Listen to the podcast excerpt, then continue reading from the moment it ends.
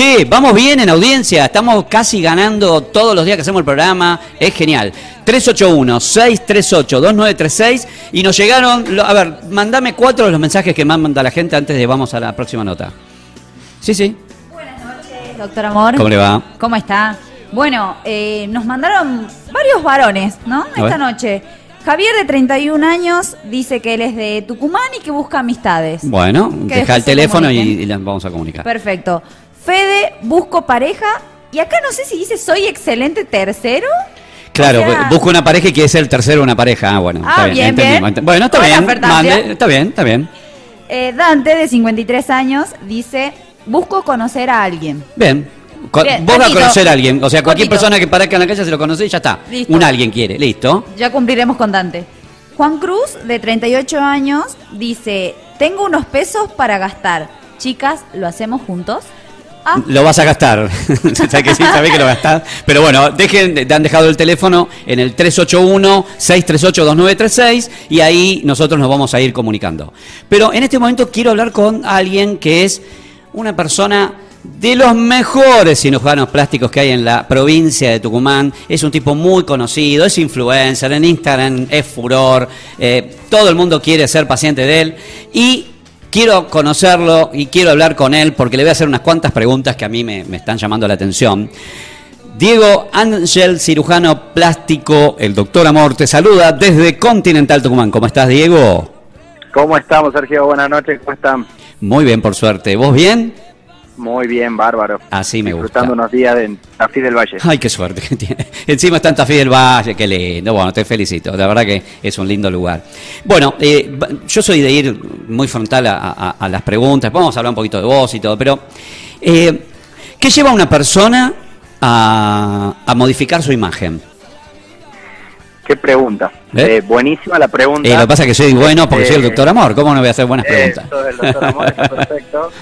Eh, ¿Qué le lleva el, espejo? En la mayoría de las veces el espejo es el principal motivador a cambiar una imagen. Ah, mira. Eh, siempre, digamos, eh, el paciente te llega con la, con la idea de que se- lo primero que hace es pararse frente del espejo mientras te está hablando y, y ya empezar a señalarse qué son las, la- las partes de su cuerpo que le gustaría cambiar. Ah, mira. Yo creo que le- eh, la imagen corporal que le devuelve el espejo es la principal motivo por el que el paciente va a mi consultorio. Ah. Y, y, a ver, pero, a ver, y, y vos que vos siempre que viene alguna alguna persona, eh, vos le decís sí a todo, o en algún momento te pasó decirle no tiene sentido esto, o, o por qué cree que esto está mal, o, o en realidad el paciente necesita y, y- y vos tenés que cumplir con eso que el paciente necesita, o alguna vez tuviste que Mm. decirle mira no no te conviene o, o no te va a Yo quedar que bien. La, la mayoría de las veces, mm, yo creo que un médico criterioso con un eh, buen criterio médico por sobre todas las cosas debe saber decir que no, y es la parte más difícil. Yo creo que de 10 pacientes, por lo menos 6 muchas veces digo que no, porque en realidad por muchos motivos, muchas veces el paciente no cumple con los requisitos, vienen pacientes, supongamos, con un exceso de peso importante y dicen me quiero hacer una liposucción, cuando la liposucción no es una cirugía para bajar de peso, por ejemplo. Ah, pará, pará, Entonces- ¿cómo, ¿cómo es eso? que no, ¿Cómo? ¿No es para bajar de peso? Exactamente, la liposucción es una cirugía para modelar el cuerpo, para Ah. darle mejor forma al cuerpo y no está indicada en el paciente que viene con un sobrepeso importante. Ah, mirá. Entonces, primero al paciente hay que decirle que no, que en esas condiciones no se puede operar, que su mejor resultado lo va a obtener cuando baje de peso y recién hacerse la liposucción. Entonces yo creo que la mayoría de las veces termino diciendo muchas veces que el paciente no cumple con algunos requisitos. O también por su estado anímico, también puede ser alguna de las de las razones por las que el paciente Ah, mira, eh, eso puede pensado. decirse que no Claro. a pesar de que este, la mayoría de las veces cuando uno modifica la imagen corporal para bien, Sí. el paciente su, su, su estado anímico aumenta Claro. considerablemente. Claro, claro, Pero eh, nosotros hacemos una evaluación completa en el consultorio de su psiquis Sí. y de su, su, su metabolismo para saber si el paciente está apto o no a Claro, la a, la- cirugía. claro, a ver, igual me, me- dejaste bastante sorprendido porque bueno, yo que vengo de los me- de muchos años de trabajar en los medios de comunicación de, de- de todo el país, etcétera, eh, he conocido mucha gente, obviamente que ha pasado por la cirugía plástica, pero también he conocido muchos cirujanos plásticos.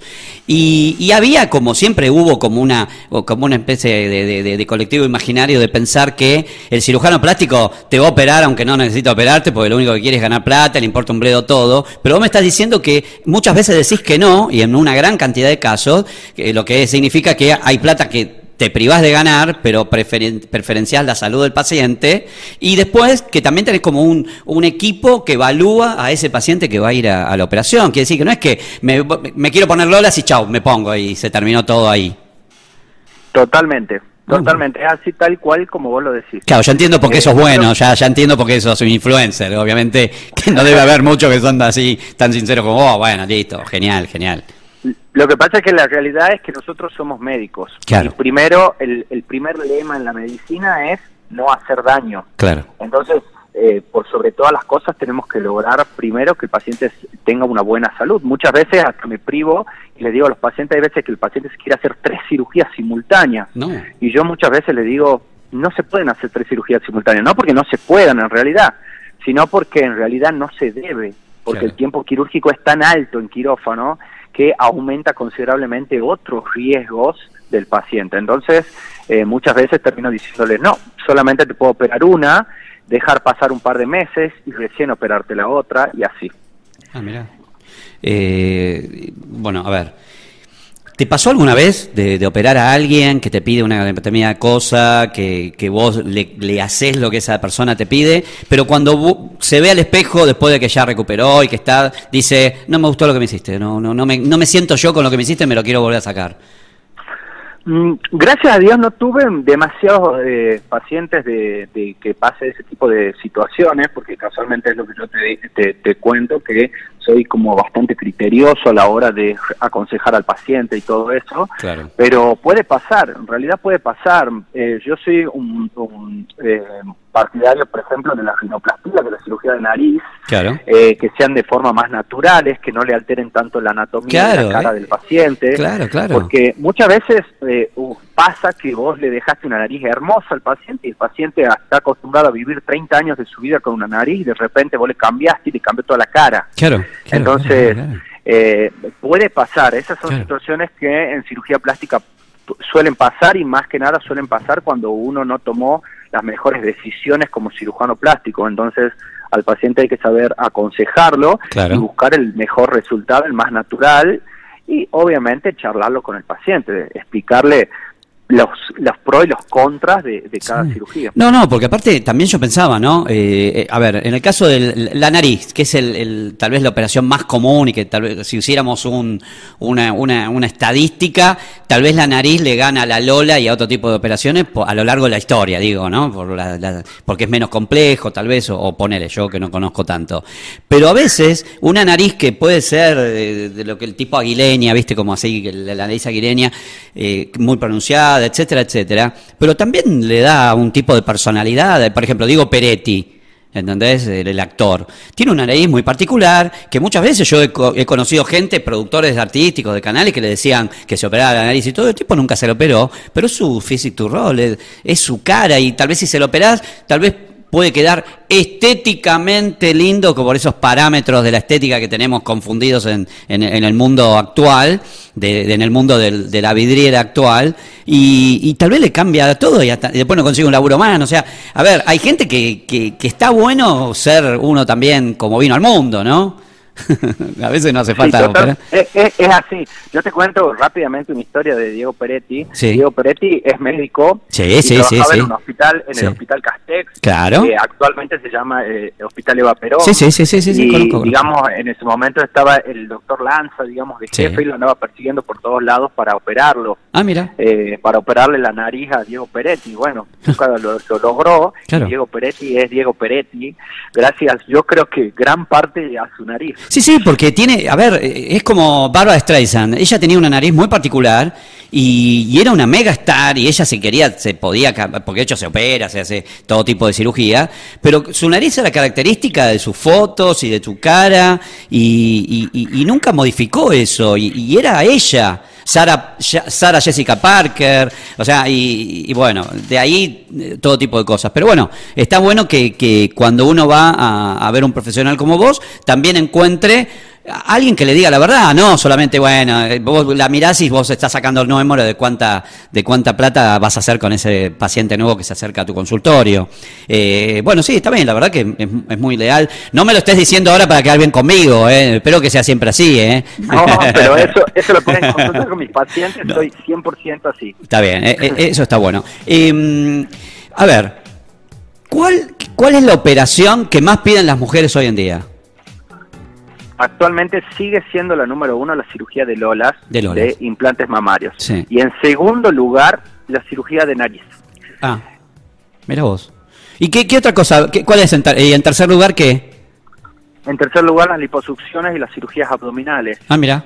Eh, por lo general, en mi caso, la mayoría de eh, cirugías abdominales de, de post-embarazo, esa pancita que les quedó con un colgajo abdominal de piel, de Sí. grasa fea o con muchas Claro. estrías. Y la cola también se hacen.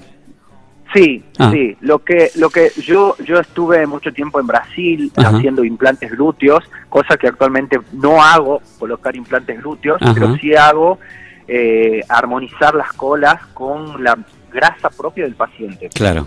Le hago una liposucción al paciente, le saco grasa y esa grasa le hago un tratamiento especial en quirófano y se la vuelvo a colocar en, Sí. la, en la cola. Ah, mira. A su, a su misma grasa Ah. y dejo las colas más redonditas, más naturales, al tacto y, al- y a la vista. Eh, y, y escúchame, ah, y esto te lo digo porque, a ver, no, no- para no, no, no, no- tampoco vender una cosa que no es, y, y quiero que vos me expliques por qué pasa. Eh, a lo largo de todos estos años, eh, viste, con la proliferación de, de los canales de noticias y todo, toda- todos eventos que antiguamente tal vez no, no se conocían, ahora se conocen más, y ha habido a lo largo de todos estos años muchos, eh, muchos momentos trágicos de gente que se ha ido a hacer una pequeña liposucción, una un implante de mamas o, algo, y eso termina mal. ¿Qué es lo que termina mal? Eh, la, la, la praxis, la, el instrumental que se usa, el que algunas personas para, para cobrar y ganar dinero de manera rápida eh, improvisan quirófanos y que no están puestos adecuadamente o lo hace gente que no está capacitada para... ¿Por qué se han producido tantos accidentes con esto y muertes, no? Sí, yo creo que, a ver, acá hay que separar dos cosas que son muy importantes, así como vos las contaste. Sí, Eh, primero es el profesional que se capacitó, que hizo las cosas bien, que hace las cosas bien en quirófano Sí. y que las cosas salen mal por motivos de que somos seres humanos. Muchas veces existen eh, patologías que no las pudimos descubrir antes o que ocurren eventos, digamos, dentro del quirófano, Claro. porque las cirugías son cirugías que pueden tener complicaciones y, digamos, el paciente debe saber que Claro. entrar a quirófano no es, digamos, un juego, claro. es eh, poner en riesgo su vida. Claro, porque es, a ver, es un, a ver, por más de que sea ponerse pecho, la abdominal, la nariz, es ir a operarse, es, este- es, co- es como cuando te vas a operar de apendicitis, eh, te hacen eh, una operación en, no sé, de- de- en el hígado, o sea, es una operación, no, no es una, una cosa de consultorio que vas como al dentista y te pones un, te hace, te curas una carie, ¿entendés? Que es muy complejo. Entonces, lo, lo- nosotros los profesionales en realidad lo que tenemos que hacer es minimizar ese, ese riesgo que, que tiene el paciente cuando entra a quirófano, minimizarlo al máximo, casualmente con lo que vos nombraste, operando en un lugar adecuado, Claro. en un lugar que tenga los instrumentales necesarios, con un equipo quirúrgico capacitado, cosas que muchos profesionales por abaratar costo no lo hacen, Claro. con costos de materiales y materiales buenos, porque también uno, como yo le digo al paciente, puede abaratar costos de mil formas, Claro. desde un implante mamario de mala calidad a un implante de primera línea, digamos, en el mundo. O sea, hay muchas maneras. Y después la segunda parte es lo que vos también nombraste de aquellos profesionales que se dedican, o no profesionales, porque hay mucho intrusismo médico, Claro. hay personas que hacen procedimientos quirúrgicos y médicos no siendo médicos y también profesionales de otras especialidades que no se capacitaron para, para dicha cirugía y sin embargo las hacen porque vieron la beta económica, digamos, en, la, en la situación. Eso es real. Sí, no, no. Y, eso es lo que después desprestigia a todo el mundo, porque me imagino que cuando muere una mujer que se hizo una cirugía plástica o que se hizo, eh, se iba a hacer una lipo, si está bien hecha, tal vez no corres riesgo, pero me imagino que vos como médico le haces hacer un prequirúrgico, le ah, si tiene un problema cardíaco no la vas a operar por más que sea una pelotudez, no lo vas a hacer. ¿entendés? Pero porque sabe que confía en un tipo que, que le va a cuidar la vida, porque si no es como meterte en, en un laberinto del cual no sabes si vas a salir. Totalmente, totalmente de acuerdo. Eh, por eso el paciente debe averiguar, en realidad, es importante que el paciente averigüe ante qué profesional se está por poner eh, su vida, digamos, en juego, porque también el profesional pasa, pasa muchas veces, y yo creo que en, gran parte, y más que nada en Argentina, en donde el paciente busca el precio. Y tiene una cirugía por, por 20 mil pesos y otro que vale 100 mil y dice, no, me espero por el de 20 mil porque es más barato, y en realidad y después están poniendo cosas de mala calidad, en realidad... No, no, claro, ese es el tema, ¿no? bueno, en realidad capaz que el profesional no es cirujano plástico, entonces hay que, hay que ver muchos factores. Es muy importante que el paciente sepa en la medicina se puede abaratar costos de mil formas como en todas las cosas de la vida, ¿no? Claro, claro. Eh, escúchame, y mm, a ver, esto te lo digo así como, como también para, para bajar un poco a, a, viernes a la noche, tampoco quiero ponerme tan, tan médico. Eh, igual ahora me voy a meter en dos temas escabrosos, pero eh, ¿alguna vez te pasó que, por ejemplo, llega una señora con su marido y el marido te dice, la, la, acompaña, le dice, ella se quiere poner esto, se quiere tocar la carita, la nariz, esto, lo otro, y cuando vos ya la anestesiaste, ya la estás pasando al quirófano, viene el marido y te dice, mira flaco, esta es la foto de la piba que quiero que quede de mi mujer. Eh, no, por lo menos a mí no me pasó tan así, sí pasa, digamos, en, en donde los maridos o novios son bastante opinólogos ah, en la consulta. Mira, es machismo, ¿no? Qué machismo ese, ¿no? También, una cosa loca. Y es más que nada, no, pero las mujeres también opinan de los maridos a la hora de ah, bueno, cuando el marido se va a operar. Bien, bien, bien. Es real, yo creo que más por un deseo personal de buscar algo en la otra persona que por, por realmente por el deseo de la propia paciente o del propio paciente. Está bien, pero si entra una chica, si entra una chica y cuando sale se parece a, a Claudia Schiffer, va a haber quilombo en ese matrimonio a la noche, cuando la mina se ve al espejo y dice, no, pero chabón, me hiciste, que, me hiciste la cara de Claudia Schiffer. Y bueno, eh, siempre hay que escuchar al paciente. Claro. Lo que el paciente quiere es lo que hay que hacer. ¿Alguna vez te pasó? ¿Alguna vez te pasó que alguna persona, alguna mujer te dice, quiero quedar como esta persona y te muestra una foto? Sí, sí. Ah, no, sin decir nombre, decime la foto de quién No, pasa mucho, pasa mucho. No, eh, me pasó con algunas chicas de, revistas, por ejemplo, que no, no, no conocidas sí. y que realmente eran eh, eh, con unas expectativas demasiado altas, digamos. Claro, Ese paciente también suelo muchas veces decirles que no, porque en realidad, digamos, el paciente va a buscar una imagen que, no va a pasar. jamás la voy a lograr. Claro, obvio, obvio, Ese paciente por, termino diciéndole que no lo voy a poder conseguir el resultado lo mismo que yo te diga mañana, che, Diego, operame, quiero tener la cara de Leonardo DiCaprio cuando tenía 30. Haga lo que haga, no va a pasar, papá. Tal cual, es, yo creo que hay situaciones en donde no van a ocurrir, por más que lo operemos 200 millones de veces, claro, no lo vamos a lograr el resultado. ¿Y hay gente que se adicta a la operación? Sí, ah, sí, también. Eh, en realidad no sé si adicta a las operaciones, pero sí el miedo a envejecer, el miedo, a, a verse mal, entonces, eh, yo creo que empiezan como en un camino que, que buscan la perfección.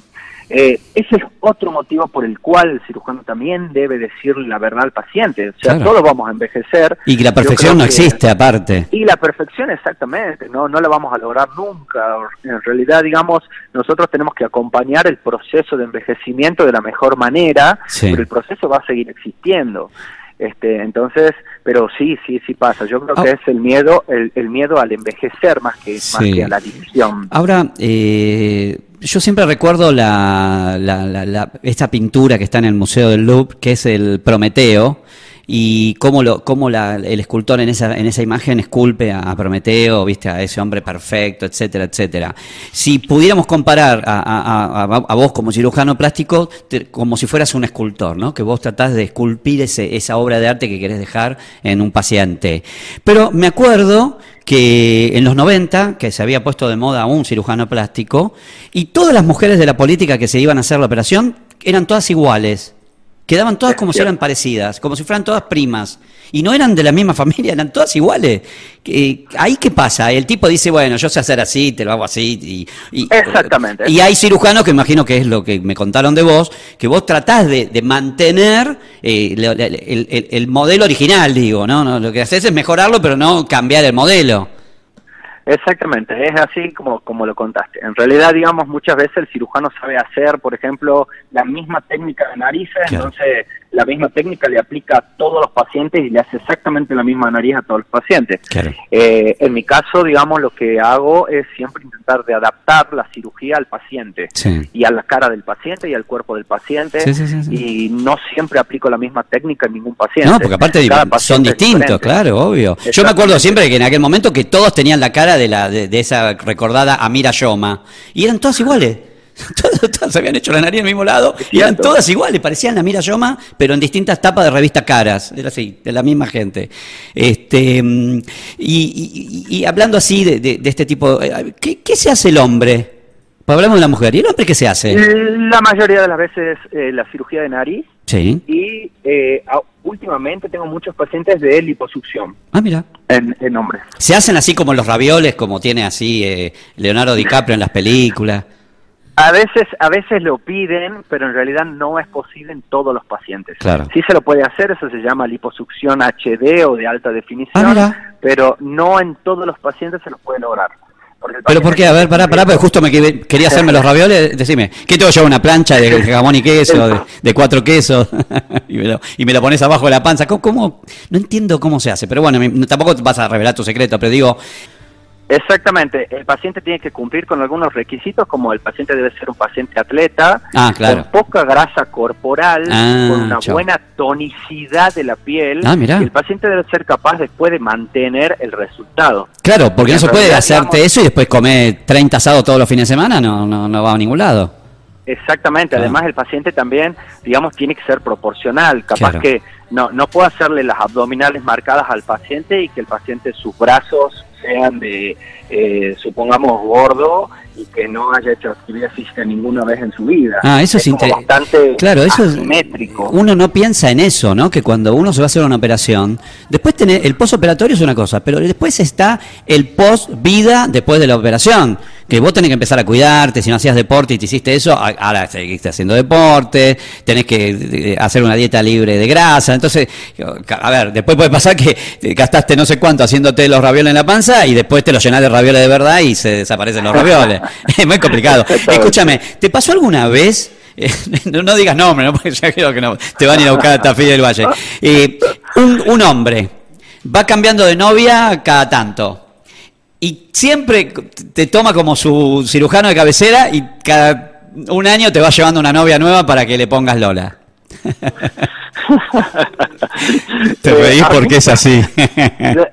Me, pasó, digamos, en realidad de que a veces están casados, se, se separan de, de su esposa y después llegan con una novia y, ah, y fueron de nuevo no no que cambien de novia todo el tiempo, no me pasó, digamos, a alguien así tan ganador, digamos, que llegue a mi consultorio, pero sí pasa, digamos. Sí, no hace falta ser ganador en este mundo, ¿eh? con una billetera ancha también puedes tener novia, ¿eh? y novio también, no, no obvio. Claro, billetera, como decía mi amigo Jacobo, billetera mata galán.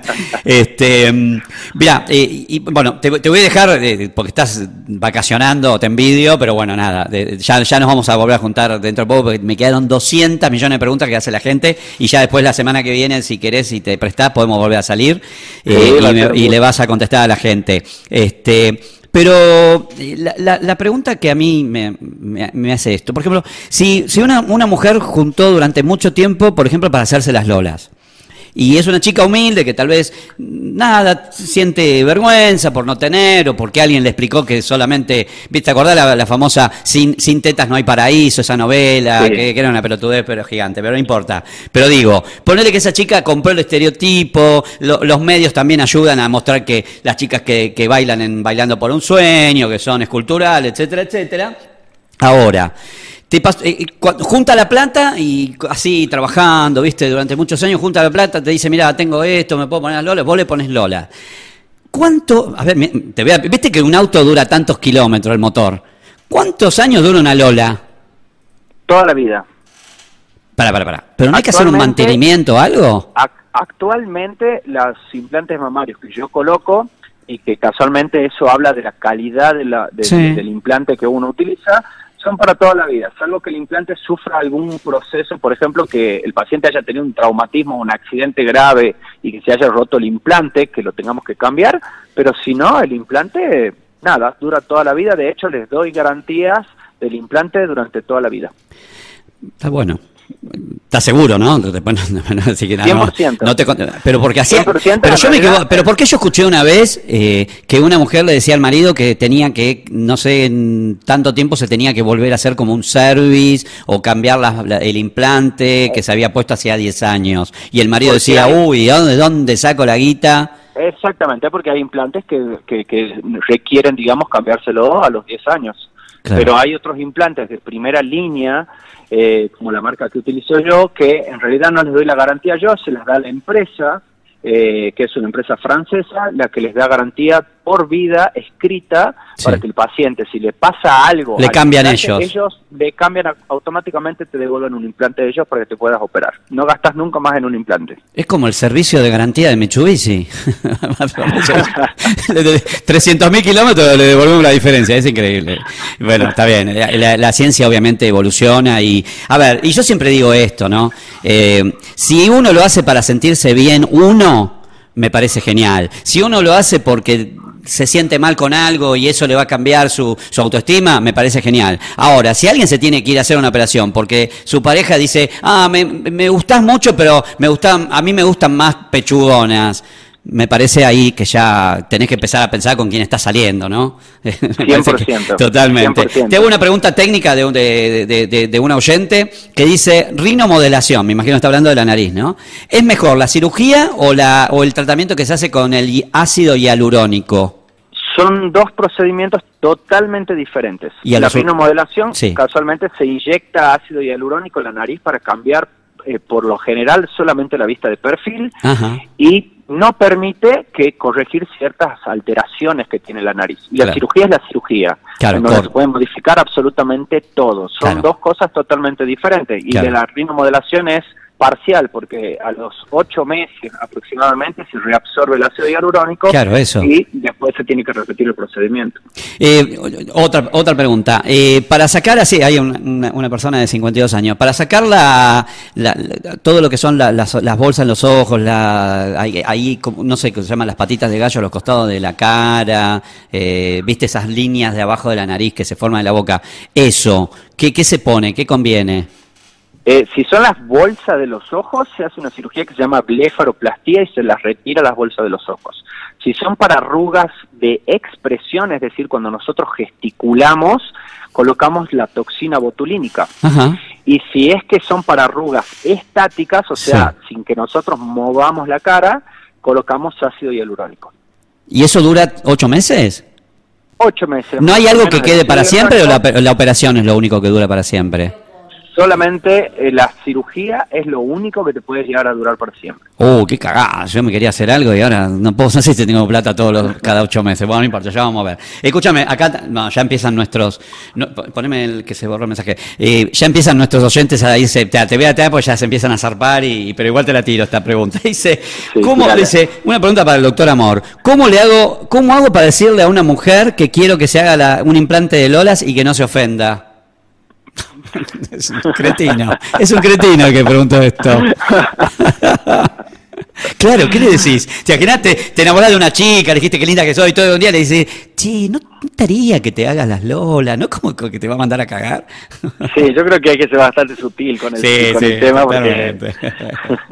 Pero bueno, bueno, eh, Diego Ángel lo pueden buscar en, en Instagram, van a ver que es, es un influencer, es un genio, la verdad, me, me- me encanta haberte conocido, habernos topado en este camino, eh, desde que estoy viviendo acá en Tucumán, yo soy de Buenos Aires, así que adopté Tucumán como mi segundo hogar, y te quiero agradecer que te hayas tomado todo este tiempo para responder preguntas, y ya calculo que la semana que viene van a llegar un montón de preguntas y las vas a tener que responder vos.